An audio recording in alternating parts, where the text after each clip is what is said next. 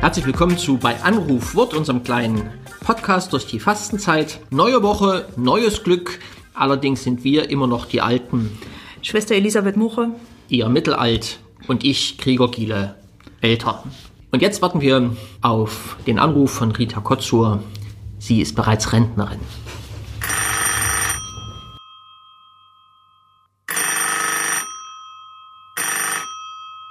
Guten Morgen, hier Rita.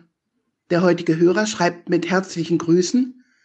Gerne zitiere ich im Büro, wenn es um Entscheidungen geht, Matthäus Kapitel 5, Vers 37 in der Fassung, Dein Ja sei ein Ja, dein Nein ein Nein. Und er ergänzt, klare Entscheidungen zu treffen und damit Verantwortung im Vertrauen auf das Richtige zu übernehmen, ist auch Positionsbeziehung. Schwarz-Weiß muss damit nicht verbunden sein. Es gibt ja auch Ja zu Bunt und Vielfalt. Die Zeit läuft. Heute hat Schwester Elisabeth schwer, weil zu diesem Bibelwort könnte ich die fünf Minuten locker selber füllen.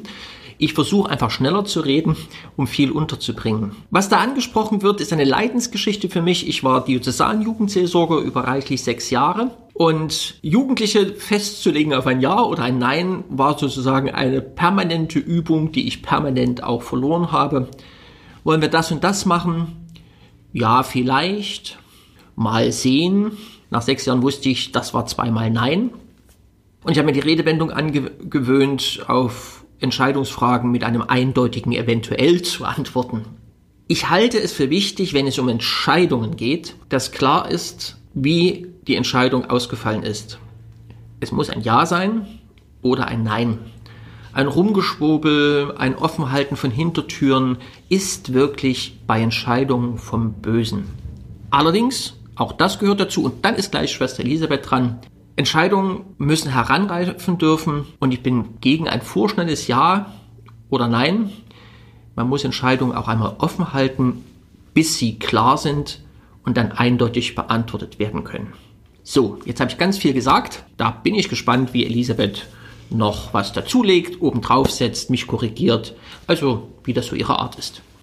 Mich wundert es, dass du eine Leidensgeschichte mit Jugendlichen hast, mit dem Ja und Nein. Ich habe die Leidensgeschichte zugegebenermaßen auch mit mir selber.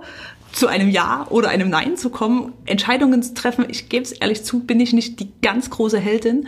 Und finde es spannend, was du sagst, dass es auf der einen Seite Entscheidungen braucht und auf der anderen Seite, und beides finde ich, ist ein Lernprozess für mich gewesen, ähm, auch die Zeit braucht, Entscheidungen offen zu halten. Und es noch nicht sagen zu können, auch wenn andere von mir erwarten, dass ich Ja oder Nein dazu sagen kann oder dass das ja eh irgendwie klar ist. Klar, also für mich ist es der Ordenseintritt zum Beispiel noch ziemlich nahe dran. Das ist vielleicht irgendwie äh, keine ganz alltägliche Sache, aber da zum Beispiel ist es tatsächlich so, dass das vorgesehen ist, dass über mehrere Jahre man sich die Zeit nimmt, eine Entscheidung offen zu halten, um dann aus einem selbst raus, aus mir selbst raus, Ja oder Nein sagen zu können.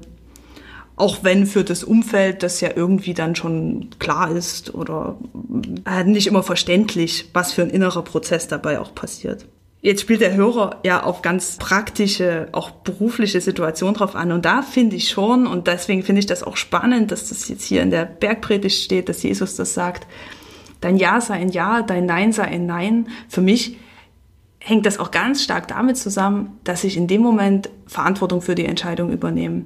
Dass ich eben dazu stehe oder dass klar ist auch, wer jetzt hinter einer Entscheidung steht und ich nicht mein Leben einfach frei dahin laufen lasse, ohne selber dazu zu stehen und es zu gestalten. Und ich glaube, zu dieser Verantwortung für mein eigenes Leben bin ich nur fähig oder zu meinen Entscheidungen bin ich nur fähig, wenn ich auf einem guten, auf einem guten Fundament stehe, wo ich es auch wagen kann, eine Entscheidung zu treffen, tatsächlich eine Entscheidung zu fällen, eine Richtung einzuschlagen, die sich vielleicht dann als falsch herausstellt. Ich weiß nicht, wie deine Erfahrungen damit sind.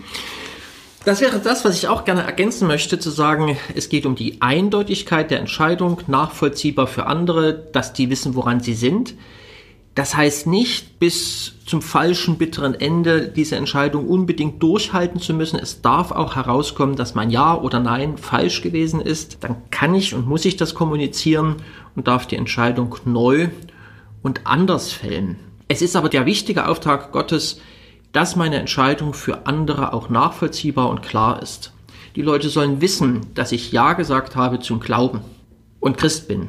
Selbstverständlich ist das Ja-Wort, was sich zwei Menschen im, in der Ehe geben, nicht eins unter Vorbehalt, sondern mit Haut und Haaren ganz oder gar nicht. Anders geht's nicht.